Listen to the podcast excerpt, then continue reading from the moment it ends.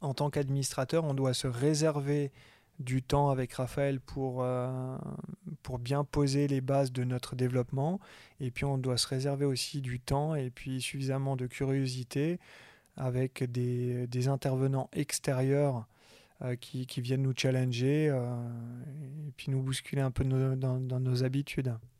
Salut tout le monde, dans cet épisode avec Frank-Johan Bodenman, nous avons discuté du secteur de l'architecte paysagiste, de leur travail en tant que bureau d'études, des technologies utilisées, de l'organisation dans leur entreprise et de conseils d'administration. Vous pouvez, quand vous le souhaitez, naviguer dans l'épisode en utilisant le sommaire qui est dans les commentaires. Bonne écoute et à bientôt. Ciao ciao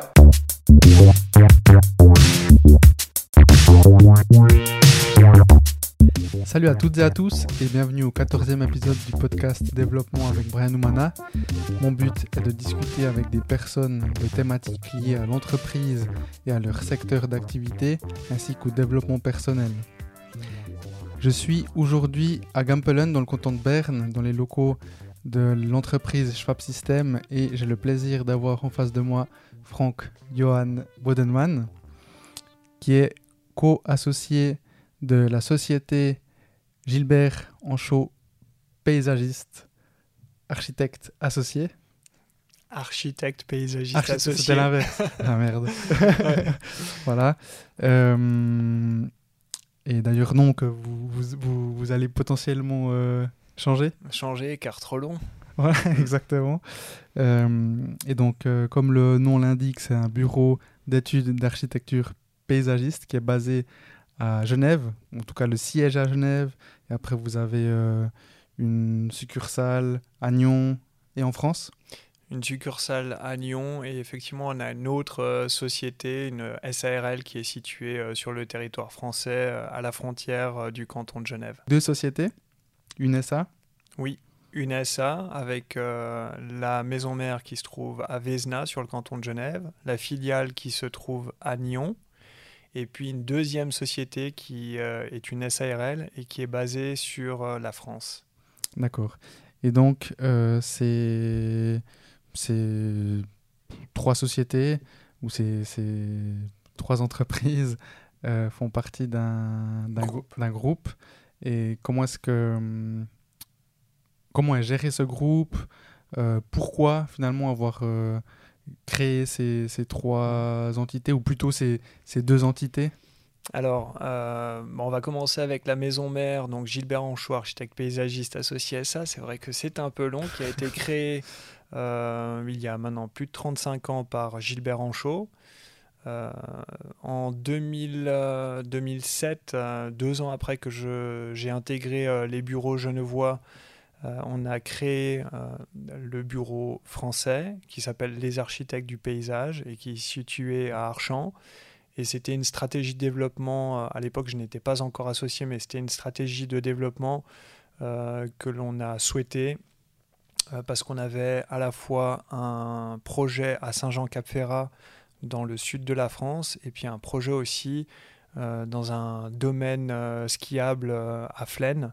Et donc, euh, quand on travaille sur le territoire français, il faut pouvoir garantir à nos clients la décennale, la garantie décennale, donc qui permet de couvrir les défauts et défauts cachés euh, pendant 10 ans, euh, y compris pour les études que l'on réalise. Donc, bah, comme tu l'as compris, nous, en fait, on est architecte paysagiste, ça veut dire qu'on est comme des architectes pour le bâtiment. On dessine des plans, on fait des perspectives, on fait des expertises, et puis ensuite il y a des paysagistes qui réalisent derrière.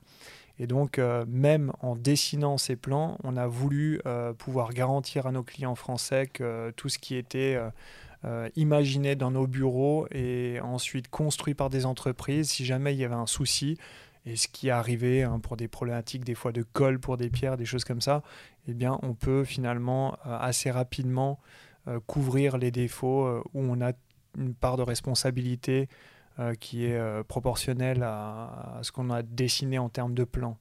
Donc ça, c'était donc euh, Gilbert Anchaud à Genève, il y a 35 ans. Ensuite, la, le, nouveau bureau, la SARL, qui a été faite en 2007.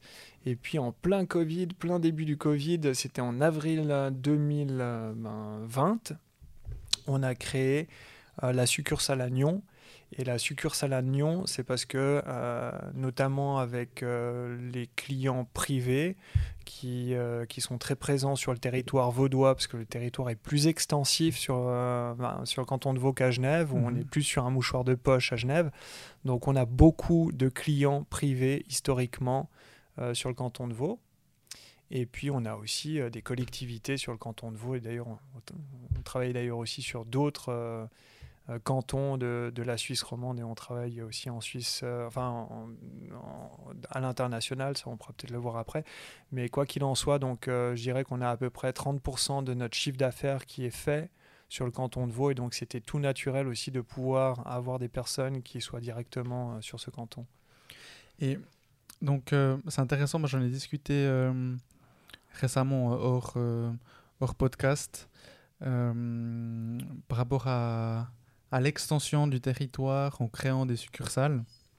Oui. Euh, et donc là, ce que tu dis, c'est que avant, avant de créer la, la succursale à Nyon, vous, vous travailliez déjà dans le canton de Vaud, sur le canton de Vaud, et puis euh, c'était finalement une suite logique de, de créer cette euh, succursale pour être plus proche de vos clients. Oui. Et la France, c'était c'était pareil en fait. Vous avez eu euh, deux mandats, Mm. et donc, euh, bon, pour des raisons aussi euh, légales, juridiques, euh, vous avez créé cette, cette entreprise en France. Est-ce que, avant, avant qu'on enregistre, tu disais que tu as aussi quelques clients à Neuchâtel. Oui. Donc, pour toi, si un jour vous, vous ouvririez. ouvririez Ouvrier. ouvrier, même pas ouvrier, le travailleur. vous ouvriez euh, une, une agence à, à Neuchâtel, ça se ferait naturellement selon les mandats. Vous le feriez pas forcément euh, en amont, si je peux dire. Il faudrait qu'il y ait clairement une part de marché suffisamment intéressante pour lancer l'activité, comme ça s'est fait pour le territoire français et pour le canton de Vaud. Parce que, effectivement, il faut que le système puisse être tout de suite, on va dire, rentable, à part si euh, tout d'un coup, il y a une activité qui existe sur le canton de Neuchâtel qui n'existe pas ailleurs. Et, à ce moment-là, ben, on, on se rapprocherait du canton euh, avec un, tout un plan euh, marketing stratégique en, en place. Mais ce n'est Mhm. pas le cas. Donc de temps en temps, on a des clients, euh, notamment privés sur euh, Neuchâtel. Euh, et puis sinon, on travaille en Valais aussi, où là, on a plus de collectivités. On, on fait des aménagements euh, de, de places publiques, places de village, euh, cimetières aussi. Il y a beaucoup de cimetières. On est spécialiste des cimetières. Mais on a, on a plusieurs secteurs d'activité hein, au bureau. Et, et donc, il y a effectivement pas mal de d'aménagements qui, euh, qui, qui, qui- qu'on nous a demandé, euh, auxquels on nous a demandé de réfléchir euh, sur, sur le canton de- du- Valais, Ok. qui sont publics. Ouais, j'ai vu sur votre site, vous avez pas mal de photos de. j'ai- vu les cimetières aussi, Ouais. entre autres. Et hum, donc en fait, vous travaillez dans le domaine privé, public. Oui. Et quelle est la différence, euh, hormis peut-être des lois ou des contraintes euh, spécifiques euh, cantonales entre le public et le privé? Et bien sûr, le- les, budgets, j'imagine. Enfin, si tu fais un parc, euh, c'est pas forcément le même budget qu'une petite villa, en tout cas. En fait, c'est une méthodologie de travail, c'est des attentes qui sont très différentes. Euh, lorsque l'on travaille avec des collectivités, euh, on est plus en prise avec des personnes qui sont professionnelles, qui connaissent euh, le domaine. Et puis quand on travaille avec des clients privés, on, est là pour exaucer des souhaits de personnes qui n'ont pas forcément une idée très précise de la manière dont, se créent les jardins. Et donc, on va plus les accompagner, les faire rêver, les, les seconder euh, que- qu'un client public. Donc, moi, je suis euh, historiquement plus attaché. On, on est deux associés hein, au sein des bureaux, donc il y a Raphaël Sève et moi-même. Euh, historiquement, je suis plus attaché à la clientèle privée. Euh, dans le sens que bah, je parle couramment l'anglais, je parle un peu l'allemand aussi, un peu l'espagnol comme tu le sais.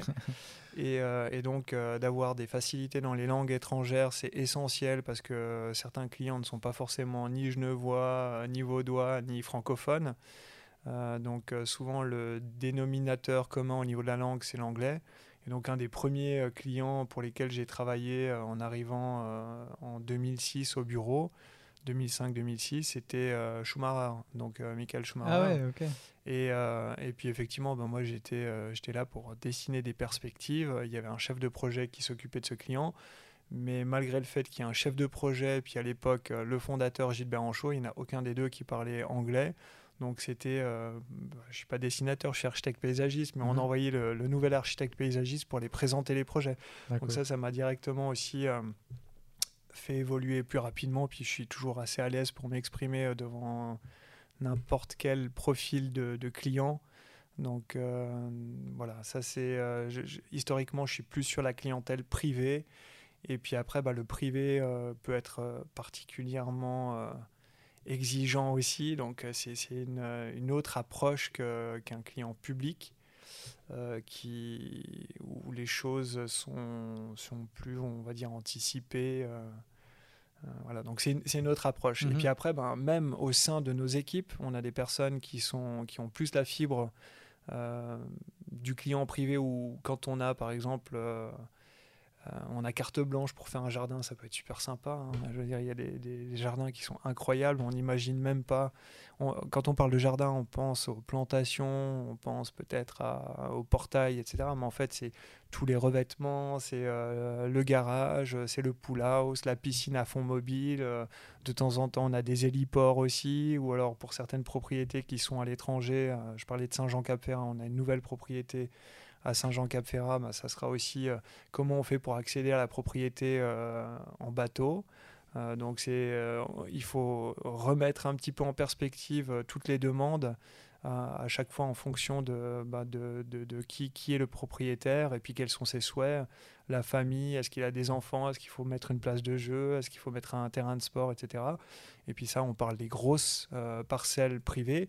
Après, on a aussi des euh, parcelles privées qui sont bien plus euh, modestes, avec des jardins qui peuvent être à partir de 200 mètres carrés.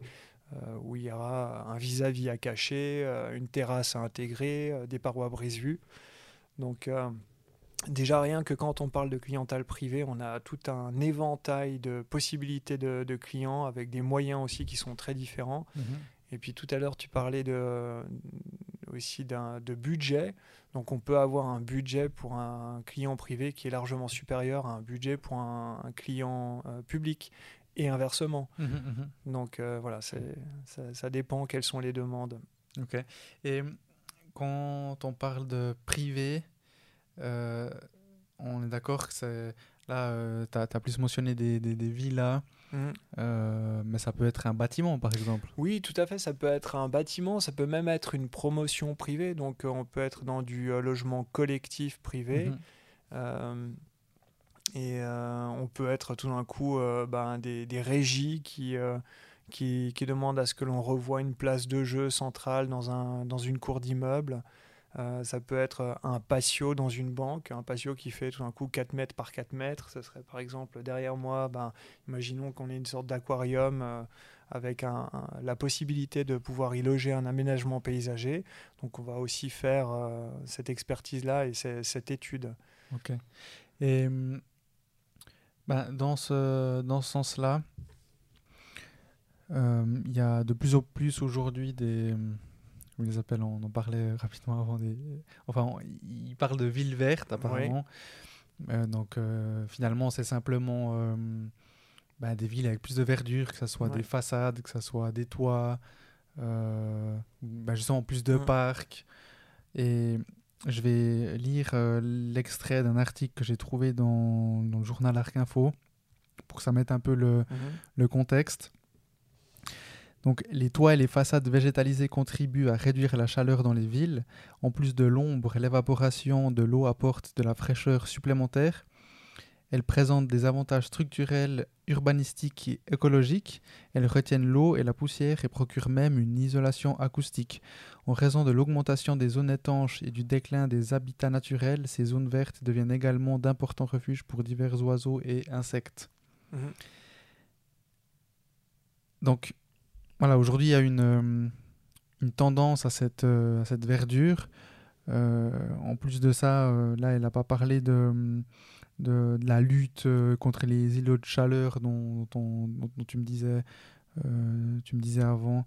et puis que ça améliore aussi la qualité de l'air, ça, encourage l'activité physique. C'est vrai que généralement, quand tu as de la verdure, tu as plus envie, de, dans une ville en tout cas, dans des grandes villes, euh, ça donne plus envie d'aller courir euh, au parc, mm. courir au bord de la route. Euh, est-ce que toi tu vois une, est-ce que tu vois cette tendance, que ce soit à Genève, dans le canton de Vaud, est-ce que la partie écologique ou durabilité est de plus en plus importante ou finalement elle a toujours été là? Ou comment comment est-ce que comment est-ce qu'évolue ce, ce secteur? Bah, euh, plus qu'une tendance, euh, je pense que c'est euh, une responsabilité sociétale où on sait tous que, le, climat a tendance à, à, évoluer avec un réchauffement. Et donc, alors nous, ça fait depuis des années qu'on intègre certains de ces principes, on va dire, écologiques ou environnementaux et puis, euh, quand je dis que c'est plus qu'une tendance, c'est que bah, les États aussi s'en sont rendus compte et puis mettent en place un cadre légal qui va avec. Donc, c'est notre rôle euh, en tant qu'architecte paysagiste d'intégrer ces éléments-là dans nos projets, qu'ils soient privés ou publics. Alors évidemment, quand c'est public, euh, bah, ça veut dire que c'est directement les services cantonaux ou, ou, alors fédéraux ou alors nationaux euh, qui, qui, sont demandeurs, donc ils sont très compréhensifs sur euh, certaines euh, manières différentes de mettre en place des projets. et puis quand il s'agit de clients privés, il faut être un petit peu plus pédagogue. je vais prendre peut-être un exemple, mais quand on a un client qui vient de l'étranger, euh, qui, euh, qui n'a pas la même euh, perception de l'importance de la végétation, parce que par exemple si on prend le canton de Genève et puis aussi le canton de Vaud, on a des services au niveau des mises à l'enquête qui protègent les arbres qui se trouvent sur les parcelles. Donc quand un client bah, il achète une grande propriété puis qu'il a envie qu'on abatte la mauvaise herbe qui est au fond de la propriété, puis qu'en l'occurrence la mauvaise herbe c'est un gros cèdre qui a deux siècles, euh, donc au-delà du fait que pour nous c'est même pas une option, donc il faut quand même lui expliquer que légalement aussi c'est euh, pas autorisé. Et ça souvent on se retrouve face à une certaine forme d'incompréhension parce que euh, bah, le client peut venir euh, d'un pays qui est beaucoup moins sensibilisé à ce genre de, de problématiques environnementales. Et donc c'est à nous de lui expliquer comment on va pouvoir bah, transformer sa mauvaise herbe en quelque chose qui est juste sympa dans son jardin, euh, qui permettent d'avoir un lieu d'ombre, euh, peut-être un aménagement léger qui se trouve en dessous, euh, qui va permettre de mettre en valeur aussi cette pièce-là dans le jardin. Et donc voilà, donc évidemment, nous, on, essaie de éduquer euh, certaines personnes euh, qui, par exemple, voudraient un gazon tout vert sans mauvaise herbe. Mhm. On sait très bien que maintenant, ça peut plus se faire du moment qu'on n'utilise pas des euh, glyphosates ou des, certains produits, produits qui sont extrêmement toxiques et qui finissent dans les, les nappes phréatiques. Donc c'est pour ça que petit à petit, dans les jardins privés comme dans les villes, on voit les gazons qui, qui, étaient manucurés et, et, puis traités, qui sont gentiment remplacés par des prairies fleuries et ça, gentiment, ça rentre aussi dans, dans, les habitudes euh, euh, sociétales. Alors ça, c'est pour le client privé. Puis après, pour le client public, euh, Effectivement, donc euh, on, travaille aussi, que ça soit public ou privé d'ailleurs, on travaille sur le cycle de l'eau, donc essayer d'imperméabiliser un minimum euh, les surfaces, ça veut dire que plutôt que de mettre en enrobé bitumineux du béton partout, on va essayer de travailler sur des surfaces qui laissent percoler l'eau et qui permettent de restituer, enfin de reproduire, on va dire, le cycle plus long de l'eau qui va s'infiltrer dans les sols et puis ensuite être restitué dans les nappes phréatiques. Euh, donc euh, on peut aussi le faire euh, sur des, des, milieux qui, qui contre toute attente, s'y prêtent bien, donc des parkings publics.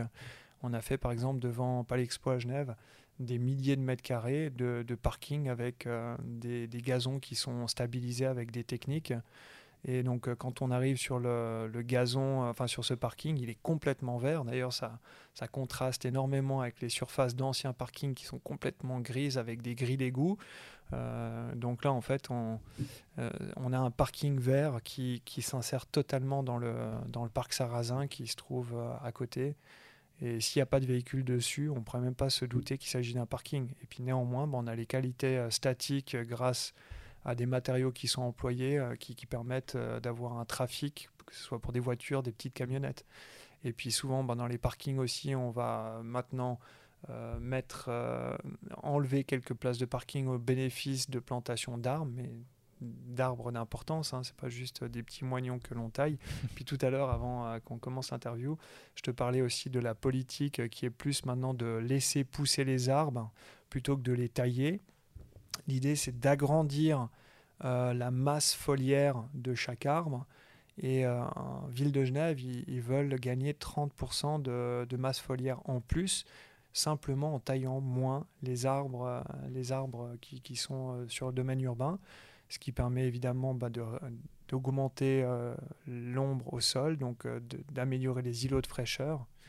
Et puis, ben, comme tu le disais, ben, le feuillage, euh, non seulement, ben, il filtre un petit peu non seulement le bruit, euh, mais aussi euh, toutes les poussières. On connaît aussi les vertus d'un arbre avec la, photosynthèse et, mhm. l'oxygène qu'il peut restituer.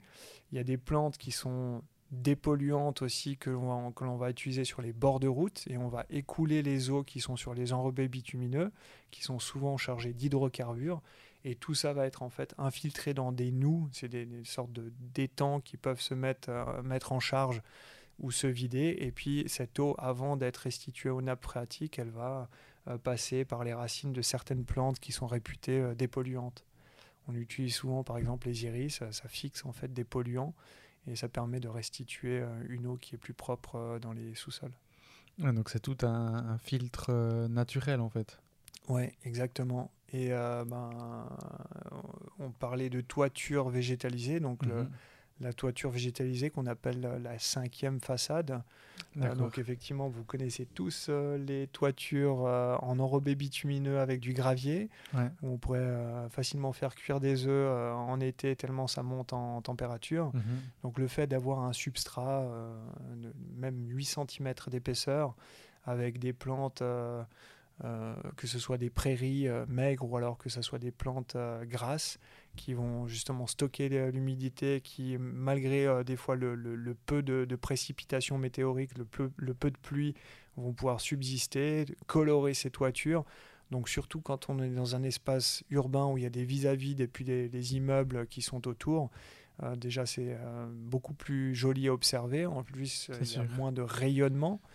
Euh, de rayonnement parce que finalement bah, la surface est plus fraîche et ça permet effectivement d'avoir aussi une meilleure isolation, que c'est prouvé, hein, euh, de, des, étages. Euh, des derniers étages qui sont souvent soumis à des hausses de température quand on a une isolation qui n'est pas suffisamment performante, ou alors en hiver aussi, bah, d'avoir un gros manteau avec de la terre et puis de la végétation, ça permet aussi d'améliorer bah, les, de, de tempo, enfin, tamponner les, les, écarts de chaleur qu'on peut, euh, de température qu'on peut avoir.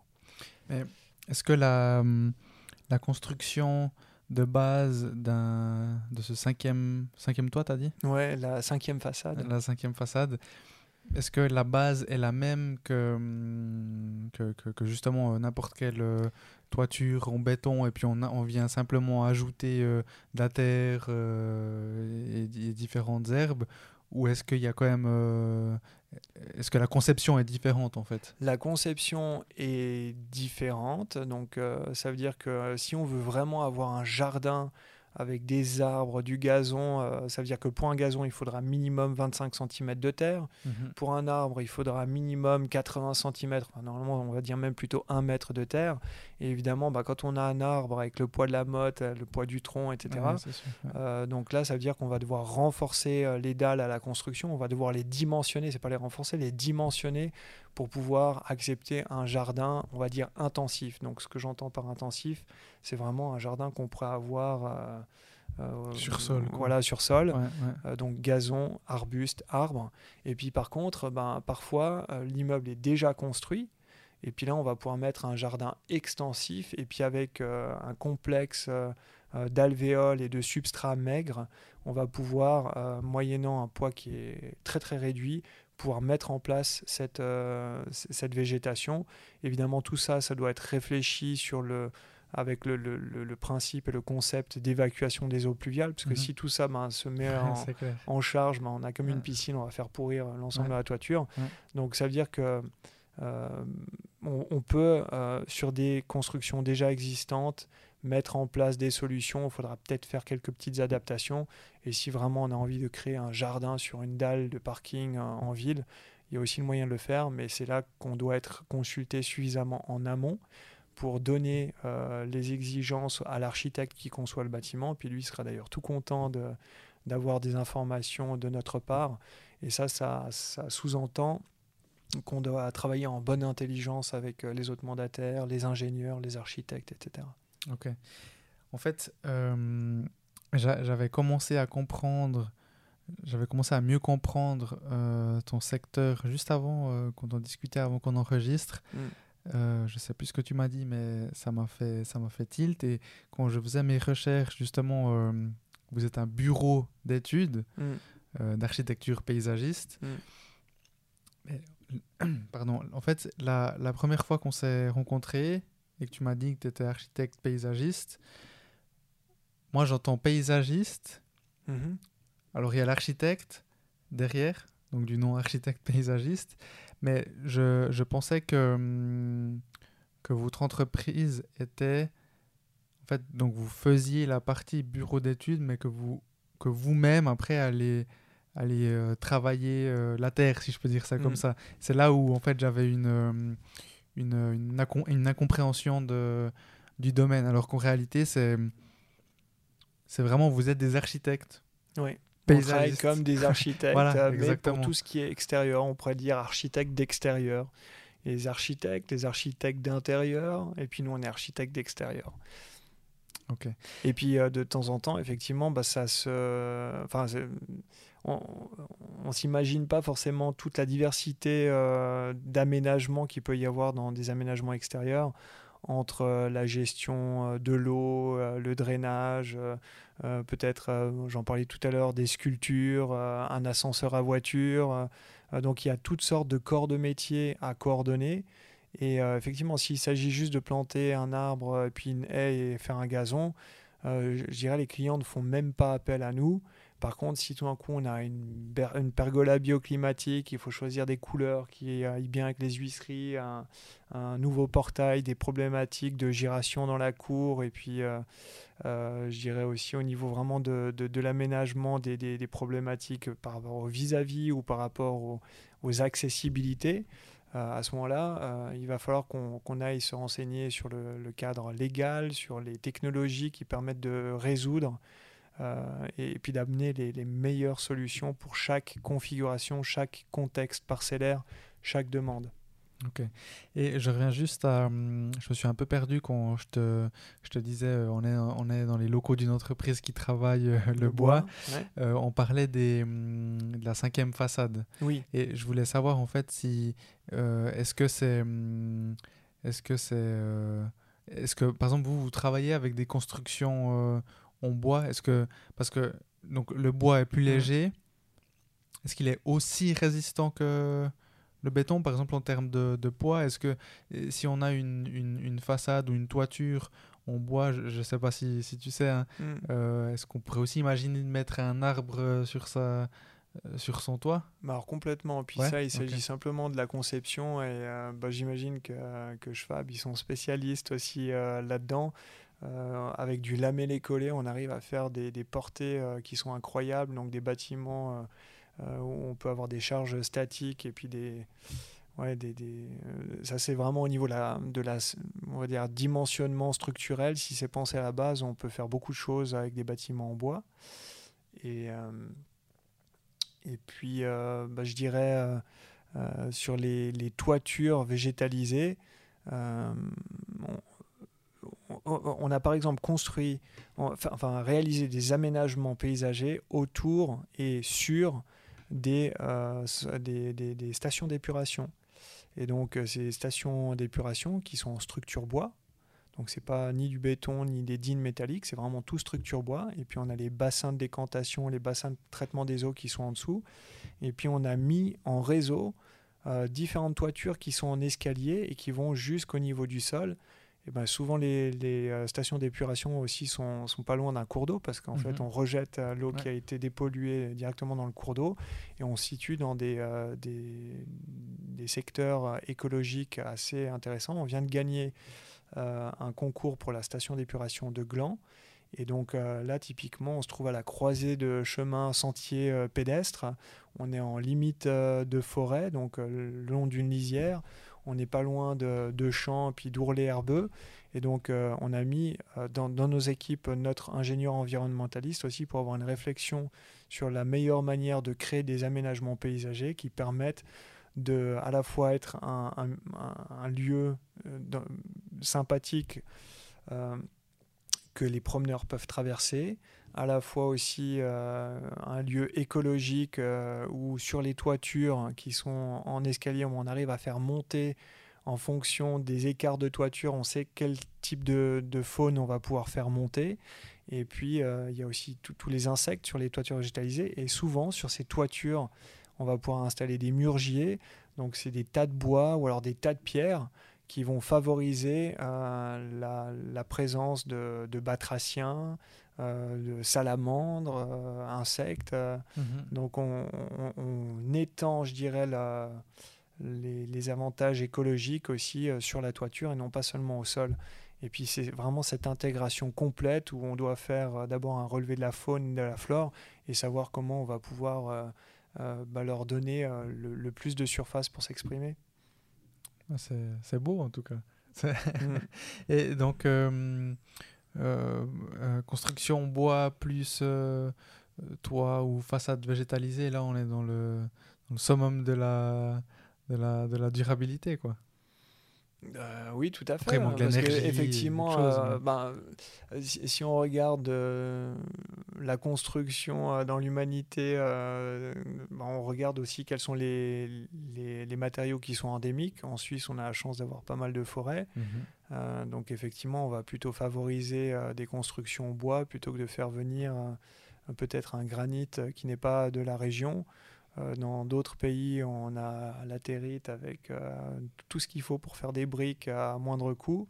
Donc évidemment, euh, chaque, chaque région du, du monde a, ses avantages en termes de matériaux de construction. Et je pense qu'effectivement, alors c'est pas moi qui suis le mieux placé pour le dire, mais le bois en Suisse m'a l'air d'être une filière qui est tout à fait adaptée pour le, le, chemin court des, de la fourniture des, matériaux. Mhm. Et donc, euh, on l'a dit euh, plusieurs fois, euh, l'architecte paysagiste, il conçoit de A à Z des espaces verts, que ce soit dans le secteur privé ou public. Et aujourd'hui, technologiquement, organisationnellement, quel, est le, quel est le développement? Je mm. te dis ça parce qu'on en avait un petit peu discuté. Vous avez engagé un BIM manager. Ouais. Et donc BIM, euh, pour euh, celles et ceux qui ne sauraient pas ce que c'est, euh, c'est Building Information Modeling, yes. qui est, qui est la, la, la modélisation par le biais d'applications comme, comme Revit par exemple d'Autodesk. De, tu m'as parlé aussi de réalité augmentée. Donc, est-ce que tu peux un peu expliquer dans, dans quel sens vous évoluez, si c'est si tout le secteur évolue dans ce sens-là ou si c'est vous qui si c'est vous qui êtes euh, un peu précurseur euh, de ces nouvelles technologies? Alors euh, les choses évoluent très rapidement dans la technologie et pas seulement dans notre domaine. Je suis pas si vieux que ça. Et à l'époque, euh, moi, euh, lorsque je faisais mes études, ben, je dessinais sur papier calque et je grattais à lame de rasoir. Euh, il y avait déjà les ordinateurs qui étaient présents. Puis évidemment, on avait déjà quelques cours sur AutoCAD. Et puis, ben, en, ouais, 15-20 ans, on est passé de AutoCAD à maintenant on travaille sur le cloud, sur des maquettes numériques avec d'autres mandataires. donc on, se met en parallèle pour travailler dans le cloud tous ensemble. Donc ça c'est le, protocole BIM. Donc au-delà d'être juste une maquette numérique, c'est aussi euh, on échange toutes les informations, tous les clashs éventuels, parce que comme on dessine en 3D, on voit tout de suite si la motte de l'arbre que l'on a mis rentre en conflit, par exemple, avec la conduite de gaz, quand il s'agira, par exemple, de refaire un, alignement d'arbres sur un espace public. Et donc, on a des détections automatiques de clash, on a toutes sortes de choses qui sont automatisées. Si tout d'un coup, on bouge un mur plutôt que de refaire un plan et trois coupes à la main, eh ben, on n'a qu'à refaire ça en 3D, et puis ensuite on sort autant de plans et de coupes que l'on souhaite. Et surtout, euh, bah, ces choses sont coordonnées. On n'est plus obligé d'envoyer un email pour dire aux gars des SI, enfin des services industriels, ben, on a bougé notre arbre, etc. Il peut tout de suite le voir, et puis on, a, on, économise euh, pas mal d'échanges euh, d'emails et puis de latence dans les décisions du projet. Donc c'est vraiment, au-delà de la maquette numérique, un protocole d'échange qui est euh, possible grâce aux, ordinateurs, capacités de calcul que l'on a. Et ça, ça existe déjà dans certains pays comme l'Angleterre. Et c'est d'ailleurs de Londres qu'on a fait venir, euh, enfin, euh, que notre BIM manager vient. Et, et donc, du coup, on a mis tout un programme de formation en interne parce que les élèves ne sont absolument pas formés sur ce, ce protocole d'échange et, cette manière de dessiner en 3D. Et donc, euh, on a décidé, nous, de prendre les devants chez Gilbert Anchois SA et de former sur un an et demi à deux ans tous nos collaborateurs. Donc, on est 30 hein, dans le groupe. Il y a, il y a 20. Euh, ouais, il y a 18 personnes à Genève, 6 euh, personnes à Nyon et puis 6 personnes en France voisine. Et donc, euh, l'idée, c'est qu'ils aient tous eu cette formation. Et on n'entend pas être euh, enfin, révolutionné, euh, mais en tout cas, on ambitionne d'être précurseur en Suisse, parce qu'il y a très peu de personnes qui, qui, qui travaillent selon ce protocole. Les ingénieurs, c'est les premiers à s'y être mis. Mais quand il s'agit déjà d'architecture, il y a beaucoup plus de reluctance. Et donc, euh, donc il y a des, des, personnes qui mettent un peu les pieds devant parce qu'effectivement, c'est un changement qui est aussi historique que le passage de la, table à dessin à l'ordinateur. Et donc, euh, certaines personnes euh, refusent, je dirais, de faire le pas parce que ça coûte quelque chose de se former et puis de s'équiper aussi en termes de informatique, parce que mhm. ça demande des capacités de calcul supérieures. Donc, il faut revoir tout le parc informatique. Euh, ce qu'on a fait, nous d'ailleurs, on a pris ce pari-là et on, a revu notre euh, parc informatique. Et d'ailleurs, entre le moment où on l'a revu puis le moment où on a reçu notre BIM manager, on s'est rendu compte qu'on n'avait pas fait tout juste. Donc, on va devoir encore mettre un ticket, mais on y croit. Donc, euh, voilà.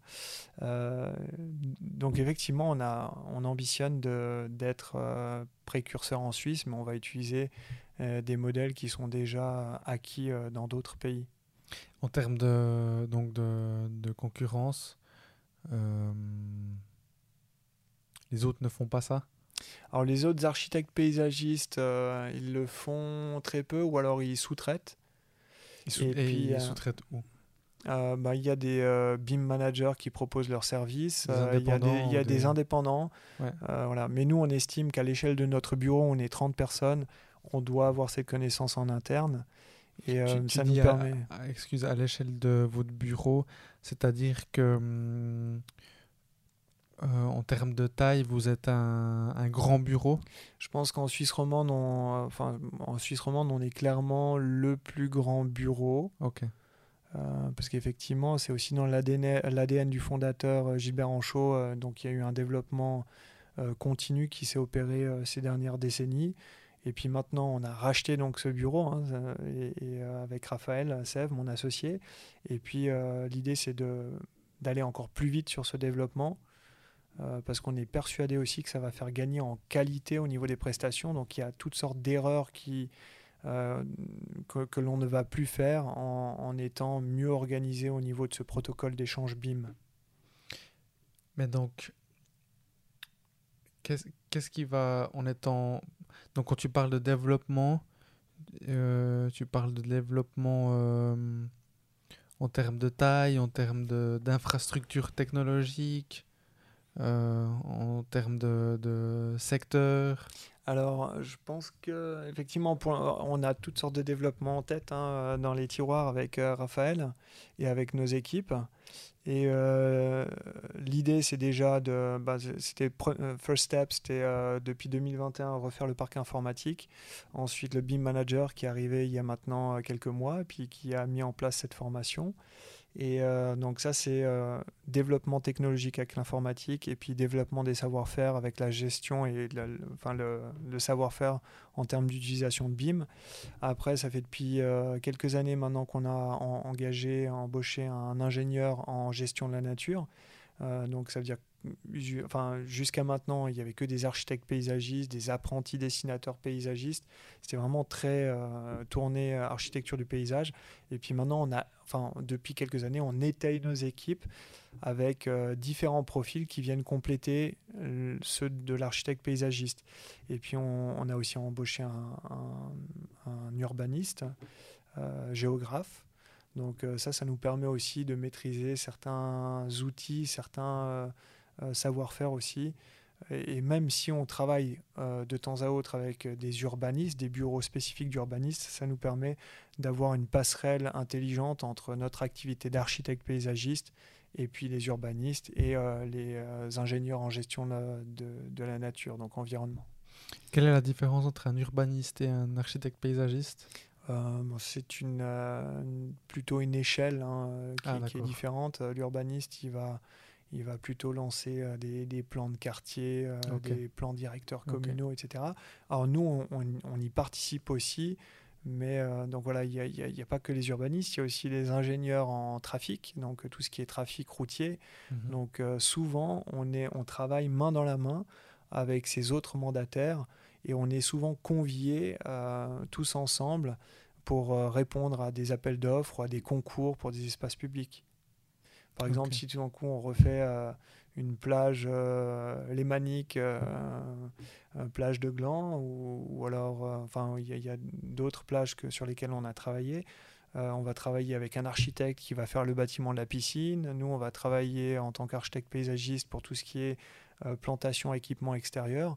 Mais on aura aussi un ingénieur environnementaliste qui va préalablement faire une étude d'impact euh, sur euh, la faune et la flore qui sont là avant, pendant le chantier, euh, comment on peut amener les différents matériaux, les stocker. donc, quelle est la, meilleure filière pour, pour avoir un, chantier qui soit respectueux de l'environnement et puis avoir un, fonctionnement qui, qui soit cohérent aussi. Donc, on travaille souvent avec d'autres mandataires pour des projets à grande échelle. Et hum, donc, dans cette avancées technologiques. Les, euh, tu, tu m'avais euh, parlé des, des, lunettes 3D, de la réalité augmentée. Donc avec ça, c'est l'idée de... Bah, aujourd'hui, on, voit de plus en plus dans... Je ne sais pas si c'est les... Il y a certainement des architectes qui, qui, qui, qui, utilisent déjà la réalité augmentée, les gérances, pour avoir une idée du futur appartement, de la future maison mm-hmm. pour, pour les personnes, pour l'achat.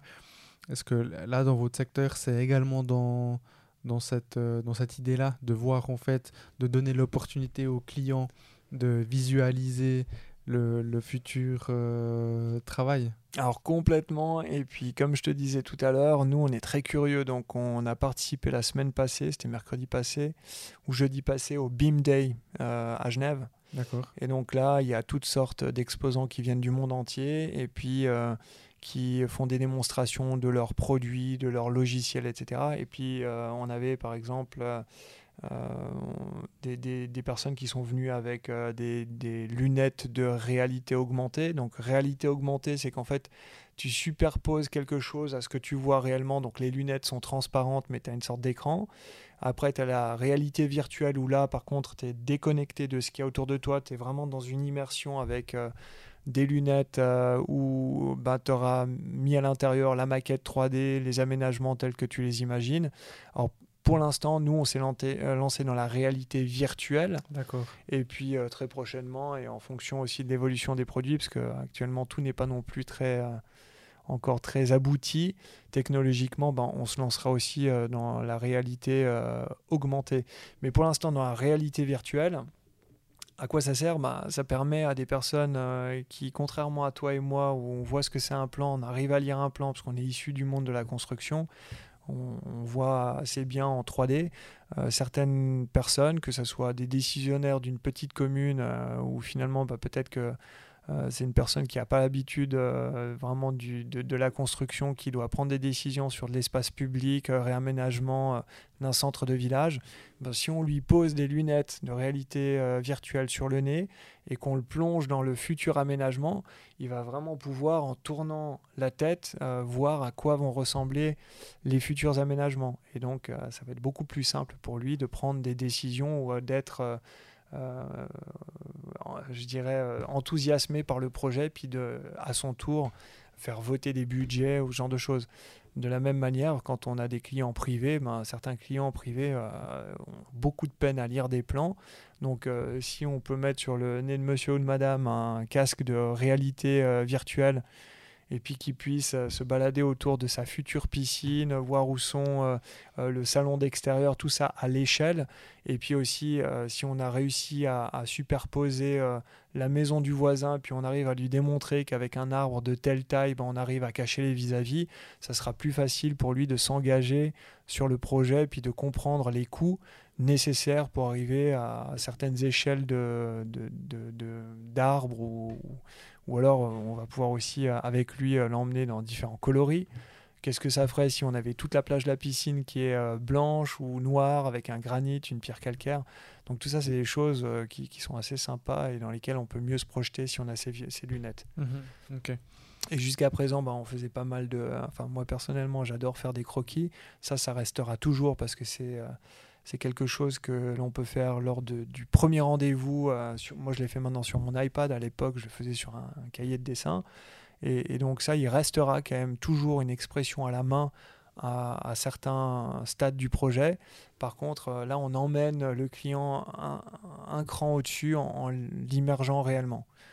Et c'est sûr que de pouvoir tourner la tête et de voir euh, en 10 secondes trois angles différents, c'est plus rapide que de, de, faire euh, trois perspectives de, points de vue différents, où là on va passer peut-être trois jours à les faire, alors que là il suffit juste de tourner la tête dans un environnement 3D qui a déjà été euh, préalablement monté. Donc le client va pouvoir vraiment s'immerger. Ok. bon, moi j'ai pas du tout la même habitude que toi à lire les plans. D'accord. Plus des plans techniques, mais moi je serais bien emprunté si je devais lire euh, les plans que tu fais. Mais... Euh, et puis euh, pour parler un peu de, de votre société, l'organisation, donc tu l'as dit, c'est un groupe. tu m'as dit avant qu'il y avait trois directeurs, donc un directeur par par, euh, par localité. Mhm. Et euh, toi et ton associé, vous êtes administrateur. Oui. Euh, j'aimerais en parler un petit peu parce que bah, je ne savais pas. Mhm. je ne savais pas que vous, vous étiez entre guillemets uniquement administrateur et puis que vous aviez des directeurs. Pourquoi est-ce que vous, vous êtes... est-ce que vous avez mis des directeurs et puis que vous, vous êtes administrateur pourquoi pas avoir fait les deux euh, Voilà, un peu. Euh, euh, alors, il faut savoir qu'on a sur l'ensemble du groupe, c'est-à-dire les trois sociétés, environ 300 nouveaux dossiers par année. et donc, c'est à deux personnes de gérer 300 dossiers. C'est dans, dans, les détails, c'est pas possible. 300 euh, dossiers, 300... Ouais, 300 dossiers, pardon, 300 nouveaux dossiers, euh, que ce soit aménagement collectif, privé, public. Euh, donc c'est pour ça qu'on a cette structuration où on a déjà un directeur ou une directrice côté français pour gérer l'activité régionale de chaque bureau. Et puis ensuite, on a aussi des chefs de projet euh, et donc, on a besoin de ces directeurs, je dirais, pour s'occuper plutôt de euh, la gestion, de la production des, euh, des prestations dans chacun des bureaux. Et puis Raphaël et moi, on, a évidemment des contacts très proches aussi avec certains de nos clients. Alors souvent, bah, quand on amène un client, qu'il soit public ou privé, on va trouver directement le chef de projet qui lui va pouvoir aussi rencontrer le client. Et puis c'est d'ailleurs ce qui va donner aussi euh, une légitimité euh, et puis euh, qui va pouvoir faire progresser nos collaborateurs et, et, et, en fait ça va nous libérer du temps avec Raphaël pour pouvoir se, se, poser des questions d'ordre plus stratégique. Et donc c'est comme ça que l'on est constitué, je pense, pour pouvoir se dispatcher mieux la montagne d'éléments que l'on doit gérer mhm. euh, dans nos trois sociétés. Puis après, on parle d'une SA à Genève avec sa euh, euh, succursale sur le, le, canton de Vaud. on a choisi d'avoir une succursale plutôt qu'une filiale, parce qu'une filiale, ça veut dire, ça implique une holding, et puis ça implique aussi au niveau du montage de nos appels d'offres, euh, que l'on ne peut pas utiliser euh, les références qu'on aura à Genève pour les hmm. faire valoir sur le canton de Vaud. Ça, ça répond peut-être euh, légalement en partie à, mhm. ta question. et puis après, effectivement, on a une SA côté suisse, puis on a une SARL en France, parce que là, à l'époque, la question ne se posait même pas de, de, savoir si il y avait la possibilité d'avoir une filiale euh, ou une succursale côté français. C'est, vraiment, ça a été capitalisé euh, différemment. Et puis maintenant, on appelle ça un groupe parce qu'effectivement, euh, Raphaël et moi, on a 50% des parts dans chacune de ces sociétés. Donc, comme on a un intérêt aussi à ce qu'il y ait des échanges entre les bureaux français et puis les bureaux suisses, on, les intègre dans le même groupe parce qu'il y a réellement des échanges qu'on a, qu'on, a souhaité euh, euh, promouvoir entre mhm. les sociétés. Ok, mais vous avez commencé directement dans cette structure-là, c'est-à-dire que quand vous avez racheté les, mm, les actions, vous êtes directement mis, vous en tant qu'administrateur, et vous avez trouvé des, des directeurs, ou, ou toi tu as été au début directeur? Alors, désolé, on a été coupé par euh, une coupure d'électricité ou de lumière, on ne sait pas. Euh, donc on était un peu dans le noir pendant, quelques, secondes, ou une, une, ou deux minutes. Euh, donc je te demandais par rapport à l'opérationnel. donc voilà, de savoir un peu quand est-ce que vous, vous êtes plus ou moins sorti Mm. Donc, comme je disais avant, vous l'êtes encore, tu l'es encore, tu, tu vas avoir des clients, tu, tu, tu suis encore quelques projets, euh, mais tu as aussi toute cette partie stratégique euh, et vision un peu plus en hauteur que justement si tu étais euh, vraiment tout le temps au bureau en train de gérer les, tous les problèmes qu'un bureau mm. engendre. Donc euh, voilà, quand est-ce que vous êtes euh, un peu réorganisé? Oui. Euh, alors, donc déjà, le bureau compte... je vais refaire peut-être un bref historique. Moi, je suis arrivé au bureau, j'étais j'étais engagé en freelance pour faire des dessins, parce que j'adore dessiner. Ensuite, bah, il y a une personne qui est, qui est partie, puis qui avait certaines responsabilités donc je l'ai, euh, on va dire, je ne sais pas si j'ai pris sa place, mais naturellement ça libérait des places. Ensuite, il fallait, euh, bah, je suis devenu chef de projet. De chef de projet, je suis devenu, euh, on va dire, directeur. Et puis en 2011, on s'est associé, donc Gilbert qui était le fondateur. quand moi je suis arrivé, on était neuf personnes. en 2011, on était déjà plus d'une vingtaine. Et donc lui, il n'arrivait plus à porter tout seul l'ensemble de ses dossiers et puis euh, du, détail de ses prestations. Et puis euh, effectivement, bah, comme on l'a dit, il y a toujours une ADN de, développement dans, le bureau. Et donc il s'est associé avec Raphaël et moi. Et puis euh, il y avait une planification pour de la reprise de la société sur 15 ans. Donc 2011, fin 2011, on s'associe. Puis ensuite, il y avait des paliers de 5 ans, avec une euh, progression de l'acquisition euh, des parts pour Raphaël et pour moi. Et puis avec Gilbert, on s'est rendu compte que c'était un petit peu long. donc d'un commun accord, on a décidé de précipiter en arrivant en 2021, presque au terme de 10 ans. Puis de, on a fait une proposition avec Raphaël de racheter la société. Et ce qui nous a permis aussi, ce qui nous permet de, développer avec maintenant, je dirais, l'expérience que l'on a et puis les souhaits que l'on a, plus librement aussi. Et puis ben, Gilbert, lui, a aussi une autre société dans laquelle il a pu s'investir avec sa famille. Et donc, voilà, donc à ce moment-là, en 2021, quand on a racheté la société avec Raphaël, on était déjà directeur. Et puis on avait des sous-directeurs qui étaient déjà en place. Donc euh, avec maintenant le fondateur qui est parti, puis qui avait euh, la signature euh, unique, ben, on s'est retrouvé en tant qu'administrateur. Donc par définition, c'est nous qui, prenons aussi les risques en signant les documents. Donc on s'est retrouvé comme administrateur. Et on continue à être en contact assez étroit et relationnellement avec certains de nos clients. Mais effectivement, ben, on a maintenant la, la mission de, de, piloter le navire et de prendre des orientations stratégiques. Donc euh, nos sous-directeurs euh, de l'époque sont devenus directeurs. Et puis donc on décompacte un peu le, tout. Et, et, puis ça permet aussi d'avoir ouais, d'avoir une organisation qui, qui, est cohérente par rapport à la quantité de dossiers que l'on doit traiter dans chacune des agences, des trois agences. Et puis après, maintenant, au niveau euh, de l'administration, donc euh, euh, on a aussi un conseil d'administration qui est venu s'étayer parce que je suis persuadé qu'on est bien plus intelligent quand on va contacter et qu'on bénéficie des lumières des personnes qui sont plus compétentes, notamment dans le domaine comptabilité, fiscalité et puis aussi marketing. Donc euh, avec Raphaël, on a beaucoup de plaisir à s'entourer de personnes euh, qui sont en dehors des murs et qui viennent nous challenger, que ce soit pour le marketing, euh, pour, pour les orientations stratégiques et financières.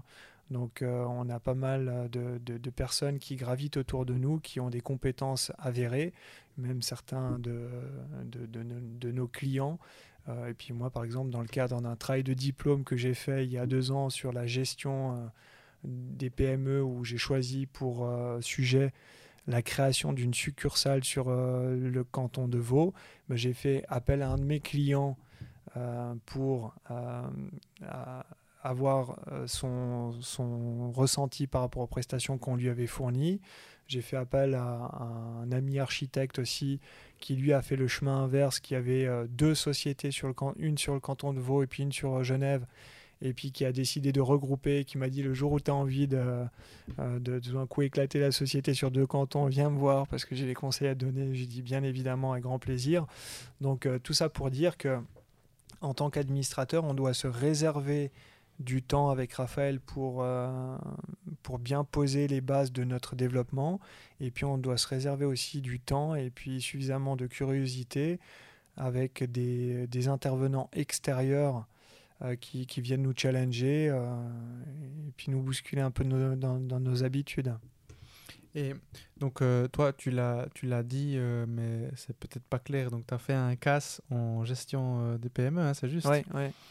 Et donc, donc, donc, disons que tu as, quand même, en plus de l'expérience que tu as eue au, fil des années, donc dans la gestion d'entreprise, tu as également mm cette formation-là qui t'a donné des bases euh, bah, supplémentaires ou euh, théoriques, pratiques pour, euh, pour gérer une entreprise, en l'occurrence votre entreprise. ton, le, conseil d'administration, comment est-ce que comment est-ce qu'il est venu en place? Comment est-ce que vous l'avez mis en place? Je te pose la question parce que, en fait, pour moi, c'est ça devient de plus en plus une évidence. Aujourd'hui, nous, on, a vraiment une toute petite entreprise. Euh, à mon avis, c'est n'est pas encore pertinent. Mais par contre, je me pose la question, quand? Quand est-ce que tu te dis, bon, aujourd'hui, euh, on est euh, X nombre de personnes ou on fait X chiffre d'affaires euh, maintenant j'ai besoin de personnes externes, comme tu disais, des personnes peut-être euh, du monde de la finance ou marketing ou, Mhm. ou justement architecte paysagiste, parce que ça n'a rien à voir avec l'autre domaine. Euh, Quand, quand est-ce que tu te dis euh, maintenant j'ai besoin de, de, de personnes compétentes qui vont venir me challenger? En tout cas, comment ça s'est passé chez vous? Oui. Euh, comment ça s'est passé chez nous? Alors déjà, Raphaël et moi, euh, bah, on a souhaité faire ce casse en gestion de PME parce qu'on sentait qu'on n'avait pas forcément toutes les armes pour pouvoir euh, diriger ce, ce grand bateau. hein. On parle quand même de chiffre d'affaires annuel qui dépasse quelques millions. Donc ça veut dire qu'il y a une stratégie, il y a une rigueur au niveau de la tenue des comptes, etc. Donc on ne peut pas être à la fois comptable, informaticien, développeur, enfin toutes sortes Ça, de choses, ressources humaines. Ouais. Et, euh, et donc, euh, moi, par exemple, dans ma famille, j'ai pas l'exemple euh, d'un- d'entrepreneur. Donc, mon père est, historien. D'une certaine manière, il est entrepreneur parce qu'il a toujours très bien su gérer, je dirais, son, sa- sa vie aussi au niveau financier, etc. Mais en tout cas, le fait d'avoir une entreprise, des employés, etc., c'est pas quelque chose que j'ai pu observer euh, depuis tout jeune. Donc moi été propulsé là-dedans et puis grâce à des personnes qui m'ont fait, confi- euh, qui m'ont fait confiance, notamment Gilbert, qui m'a donné aussi la chance de pouvoir travailler dans cette entreprise. Après j'ai créé ma propre chance dans le sens que je suis très investi, puis j'aime bien, je suis assez rigoureux et, jusqu'en boutiste. Donc euh, j'ai beaucoup travaillé, je dirais aussi, puis j'ai progressé rapidement dans la société. Et puis finalement, bah, je- je me suis retrouvé en tant que directeur, puis ensuite... euh, ben, j'ai eu cette opportunité avec Raphaël de, racheter cette entreprise. Donc euh, finalement, j'étais pas du tout destiné à être chef d'entreprise, à reprendre une activité familiale ou quoi que ce soit. Donc avec Raphaël, euh, qui euh, avait aussi cette, ce besoin d'apprendre sur la manière de gérer une société, on a décidé de se lancer dans ce CAS, Certificate of Advanced Studies en gestion de PME. Et, euh, et puis c'est d'ailleurs à, à l'issue de ce casque qu'on qu'on s'est euh, challengé puis qu'on s'est dit qu'on allait racheter la, la boîte. Mmh. Euh, donc euh, parce qu'il y a euh, on estimait effectivement pour avoir les coulées franches et puis pour avancer plus rapidement dans les orientations qu'on s'est fixées, euh, ben, il y avait peut-être la nécessité de, de, de pouvoir euh, avoir un pouvoir de décision qui était euh, plus important. Donc on, s'est lancé dans ce, rachat. Et puis pendant ce rachat, évidemment, on a côtoyé euh, toutes sortes de personnes qui, euh, qui, qui sont venues avec des bons conseils. Et je pense que c'est là qu'on s'est dit, euh, effectivement, faire tout seul dans notre coin, faire des, euh, des, des, des lettres euh, d'intention enfin, euh, pour, pour, pour le rachat, faire mener une due diligence, etc. Il y a toutes sortes de terminologies qu'on a Mhm, appris sur mhm. le tas, mais pour lesquelles on n'est pas du tout formé dans des, des, des études d'architecte paysagiste. Alors, Mhm. Sans doute dans des hautes écoles de gestion, ça évidemment, bah, c'est des termes qui sont courants, mais moi, j'avais pas du tout ce jargon. Et puis, je, d'ailleurs, euh, j'ai j'ai pas non plus.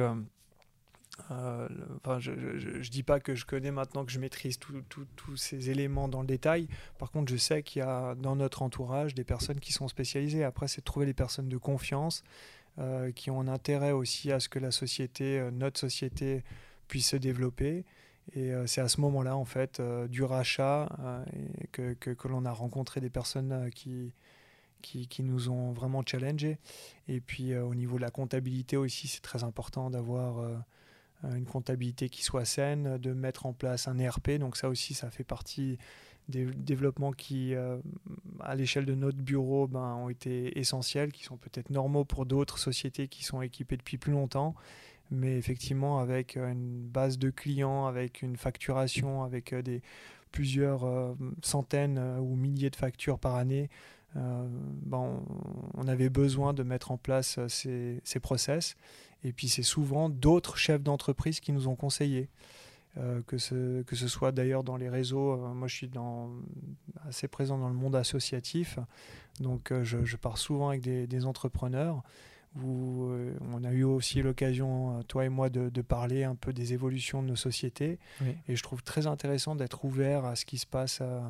Donc c'est pour ça aussi que je comprends totalement ce que tu fais avec les interviews et tout, tu emmagasines une richesse euh, qui est, incroyable. Et euh, rien que le fait que tu fasses cela, bah, ça démontre à quel point, bah, pour pouvoir euh, reprendre une société, tu as, besoin, enfin, en tout cas, moi, j'ai besoin d'avoir un retour d'expérience et de vécu de la part des autres. Complètement, ouais. Mais donc, c'est là qu'on vous avez racheté les, actions restantes et que vous avez vu en fait que c'était euh, énorme de faire ça mhm. seul. Euh, comme tu as dit, euh, tu as, parlé de due diligence. ça, c'est un terme au milieu de beaucoup d'autres termes et, et de, de, de, procédures qu'il faut mhm. faire pour un rachat d'une entreprise.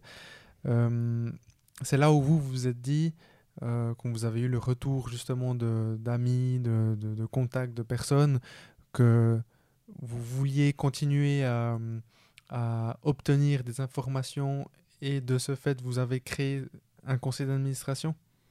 Oui, euh, euh, c'est dans ce process de rachat qu'on a... Alors déjà avant, on a été conseillé.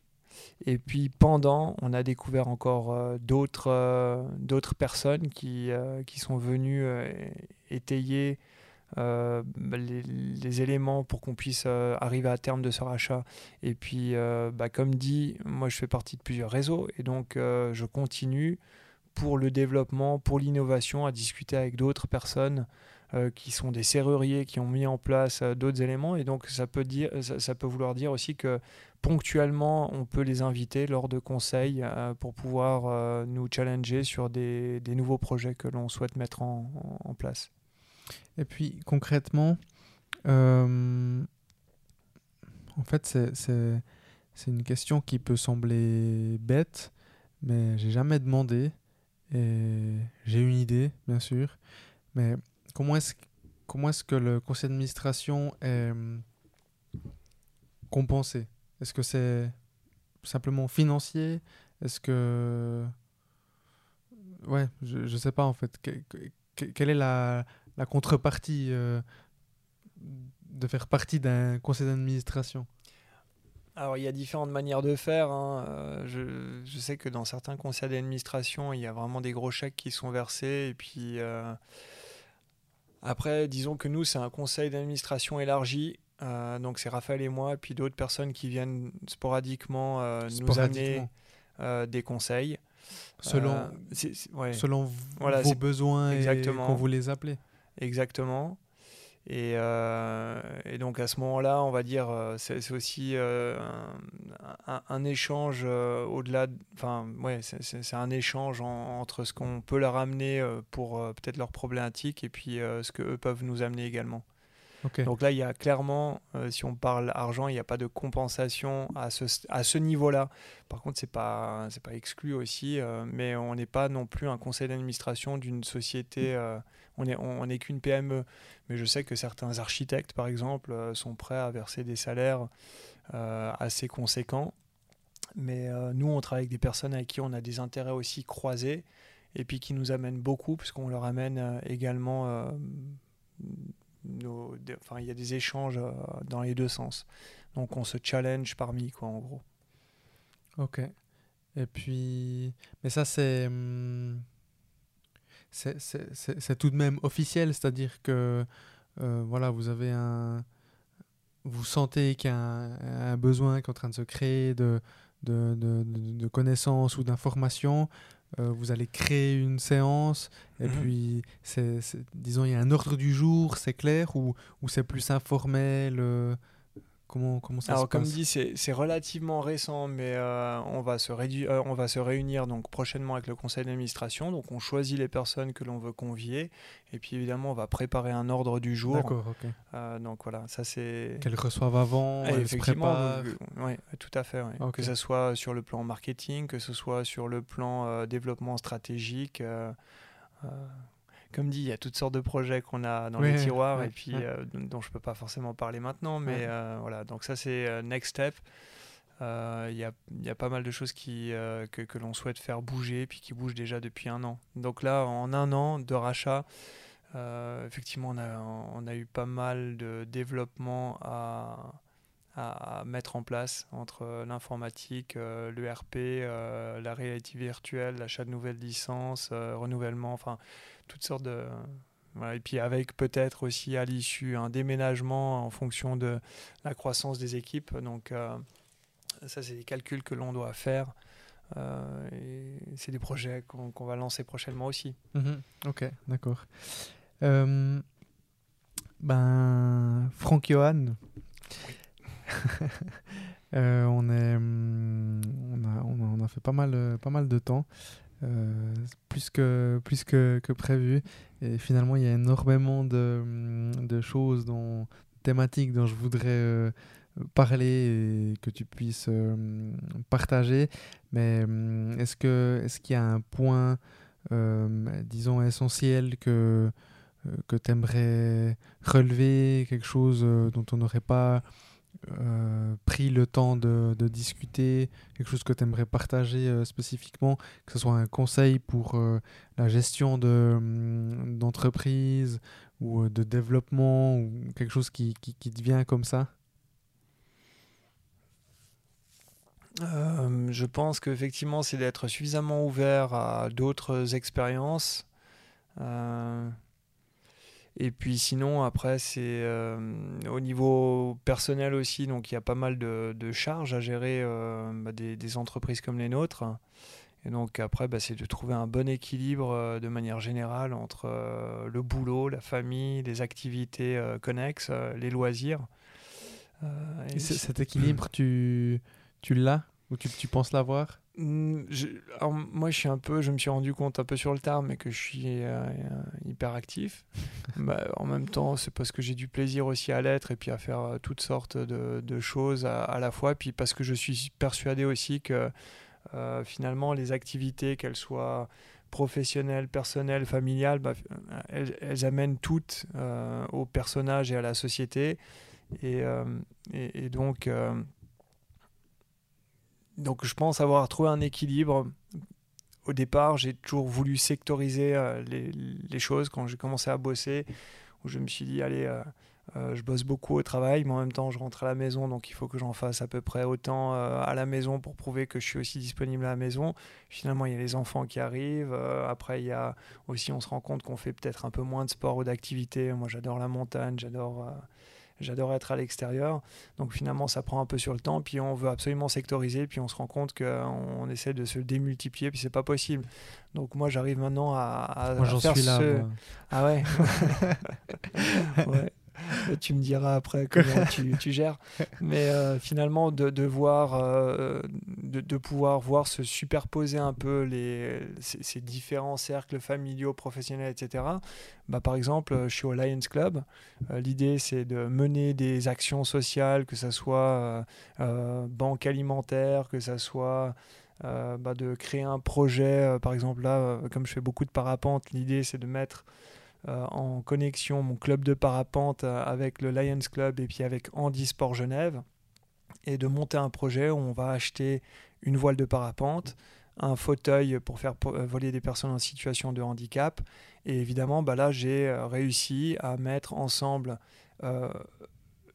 le réseau professionnel que, que, j'ai rencontré, enfin le, réseau professionnel au niveau du Lions Club, la famille aussi, parce que mes enfants, c'est euh, régulièrement, ils viennent avec moi, par exemple, pour, euh, euh, pour tout ce qui est bah, quand on se met à enfin, dans les centres commerciaux pour pouvoir distribuer des cabas et puis encourager les gens à mettre des produits de nécessité, etc. Et puis après, ben, mon activité euh, sportive qui est le parapente, où je fais aussi partie du, du comité de mon club de parapente. Et euh, bah, tout ça coexiste et euh, je partage famille, sport et, boulot et association à la fois. Magnifique, tu as, as, vraiment trouvé le, le milieu du, de, de, de, tous ces cercles qui peuvent être séparés. Ouais, en tout cas, moi, je me suis rendu compte que je le vivais beaucoup mieux en essayant de les faire coexister plutôt que de dire, ben, j'arrive à la maison, je change de cerveau, euh, je suis en vacances, je pense plus au boulot. C'est des choses qui, à notre euh, échelle de responsabilité, sont juste impossibles. Mhm. Et puis après, ben, il faut, euh, évidemment, il y a aussi, il faut s'autoriser quand on a des enfants la souplesse de pouvoir être là au moment important. Alors, euh, ben, je ne suis pas tout le temps là avec eux pendant toute la journée, mais quand je suis avec eux, ben, j'estime que je suis présent. Et puis, ils s'en rendent compte aussi. Et puis, de temps en temps aussi, ben, c'est eux qui font un peu la sonnette d'alarme. Quand ils demandent, bah, papa, tu vas rentrer demain, tu rentres demain soir, tu rentres pas après-demain non plus, etc. Ben, je sais que, enfin, en, en, gros aussi grâce à eux et puis grâce à mon épouse que j'arrive des fois à me rendre compte que j'en fais un petit peu trop. Et bien, c'est personne, mon entourage qui m'aide à me, me, recentrer sur ce qui, ce qui est essentiel. Mhm. Et qu'est-ce qui est essentiel? Qu'est-ce qui est essentiel? Euh, D'avoir du plaisir dans tout ce qu'on fait. Euh, donc ça aussi, je m'en suis rendu compte avec les années où je me suis plié en quatre, euh, des fois pour des clients, ou alors pour des situations qui n'en valaient pas la peine, et puis d'avoir vraiment la chance de pouvoir travailler avec des clients qui soient respectueux, sachant que moi je suis respectueux avec eux, nos équipes sont respectueuses, finalement bah, c'est très vertueux, puis euh, tout le monde a du plaisir à bosser. Et puis à un moment donné, si ni le client, ni nous, ni les équipes euh, dans nos bureaux ont du plaisir à bosser, on sait que ça va vers le clash. Donc c'est créer des situations euh, qui soient positives. Et donc savoir aussi à un moment donné dire non, faire des tris, savoir qu'est-ce qui est porteur pour, pour l'activité pour, et, pour soi-même. Mhm. Ouais, c'est vrai que c'est une des raisons qui a fait que, ou plutôt qui fait euh, que, que, que, je suis motivé euh, les matins de me lever parce qu'on a cette, cette chance. Moi, c'est une chance qui m'est qui m'est tombée dessus. C'est mon père qui a créé l'entreprise. Euh, j'ai jamais pensé travailler dans l'entreprise qui finalement à la base n'est pas mon secteur. Et c'est vrai qu'en fait, ce qui m'a donné envie, c'est certaines décisions. Mm. C'est ce que tu as dit, de dire finalement, on est des personnes respectueuses et on veut donc travailler avec des personnes respectueuses et créer mm. un lien avec euh, nos clients ou nos fournisseurs. Et puis, s'il n'y a pas ce lien qui se crée avec un client, ça, ça, ça peut être OK pour, euh, pour euh, X période. pour X période tant qu'il y a toujours du respect, même si mm. d'un coup il n'y a pas un lien, je sais pas, comme ce que nous on a créé pour dire, euh, ça peut être ok. Si concrètement tu vas manger avec une personne et puis bon, tu dis euh, bon voilà, c'est pas là, je ne retournerai pas manger avec elle. Euh, c'est ok, mm. tant qu'il y a du respect. Mais dès qu'il y a cette limite qui est, qui est dépassée, nous on a décidé et on le dit, on le répète généralement à, à mes collègues, euh, c'est une personne qui nous manque de respect. À un moment donné, nous, on pas, on ne sait pas tout, on ne sait pas ce qui se passe mm. avec euh, les clients, quand euh, mes collègues sont sur le terrain ou autre. mais si c'est à chaque fois la même chose, c'est répétitif, on arrête de bosser avec cette personne. Mm. Parce qu'au final, c'est, on est des personnes, et oui, le client est roi, mais Enfin, justement, le client n'est pas forcément roi. Enfin, c'est donnant-donnant. Nous, on, on, on, donne la qualité, on est justement respectueux et si euh, dans la contrepartie, c'est que financier, mais que la personne euh, euh, crie sur les autres et à chaque fois irrespectueuse, nous, on, on, bosse plus avec, mm. on bosse pas avec ce genre de personnes. Ça nous intéresse pas. Mm. Avoir une boule au ventre parce que tu sais que tu vas arriver, il y a ton client qui va, qui va débarquer, il va te crier dessus. Oui, et puis c'est ça. Puis après, il y a aussi une éthique de travail qui est très importante. Euh, tout à l'heure, je caricaturais euh, le client qui a envie d'abattre la mauvaise herbe en bas de son jardin, en l'occurrence un arbre euh, qui, est, qui peut être même classé au patrimoine. Ben, on va pas pouvoir travailler pour ce genre de client s'il change pas de position. Mhm. donc ça arrive. Hein. donc des fois, on refuse des mandats parce que c'est contre notre éthique. On nous demande tout d'un coup de de, faire comme si l'arbre n'existait pas pour construire un bâtiment, bah nous, on ne prend pas ce genre de risque parce qu'on euh, est là justement pour défendre l'intérêt pendant longtemps de tous nos clients. Donc si on commence à faire des combines parce qu'on nous demande de le faire, certains acceptent de les faire, puis euh, nous pas. Mhm. Ok. Et qu'est-ce que le succès pour toi?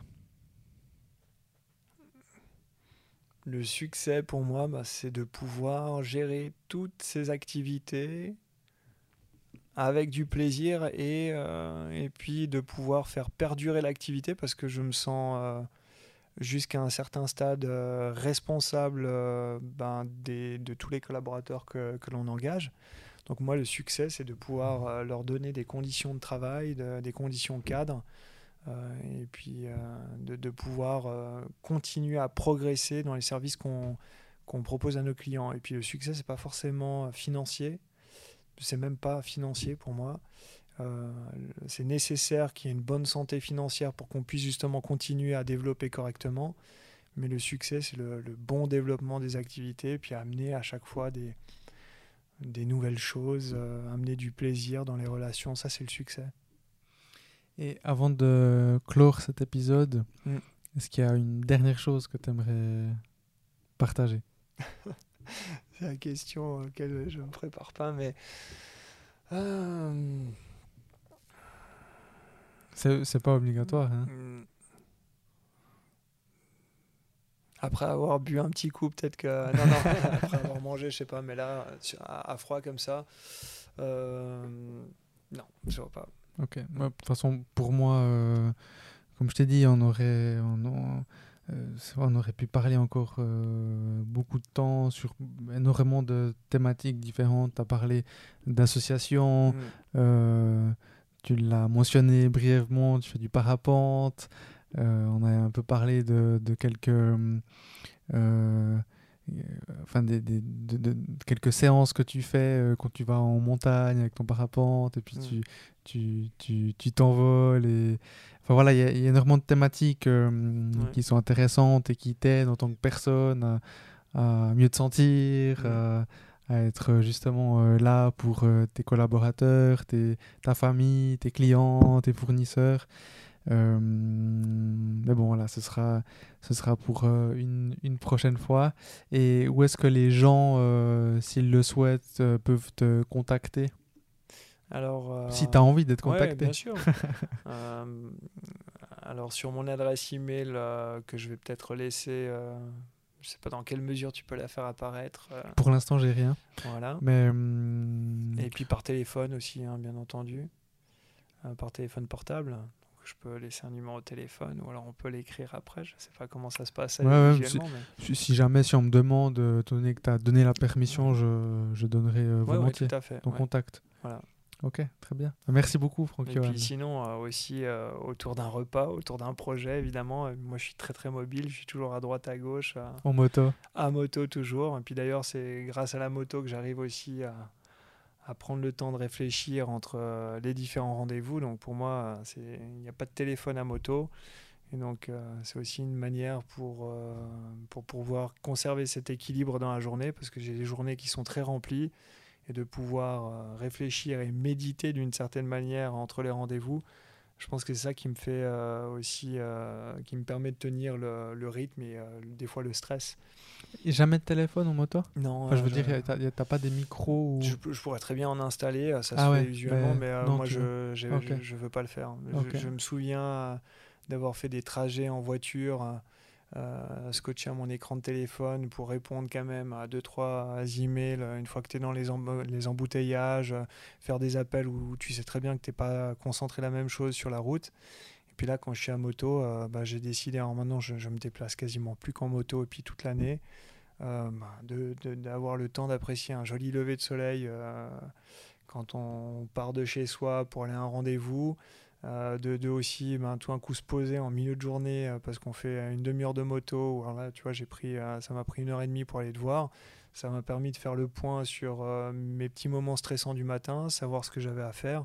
Donc ça me permet de planifier les prochaines étapes de la journée et puis aussi de, gérer le stress en, se demandant finalement d'où il vient, à quoi il correspond. Et, et ça me permet de lever le nez du guidon. Voilà, donc quand on a le nez euh, trop proche du guidon et puis qu'il y a une petite bosse, on se le prend dans le nez. Euh, C'est une Euh, belle voilà, métaphore, ça. ouais, donc finalement, de, de pouvoir prendre du recul en faisant de la moto et puis en ayant un temps de réflexion qui soit pas pollué par ni les réseaux, ni les appels téléphoniques, euh, ni euh, peut-être. Enfin, c'est c'est vraiment un, un moment quoi, que, que j'ai pour moi et qui me permet de temporiser entre les rendez-vous. Ok. Bah, merci beaucoup. Mais grand plaisir, Marianne. Merci beaucoup à toutes et à tous d'avoir suivi cette conversation. Et pour m'aider à augmenter et à rendre visible mon podcast, n'hésitez pas à partager, commenter et aimer. À tout bientôt pour un nouvel épisode. Ciao, ciao.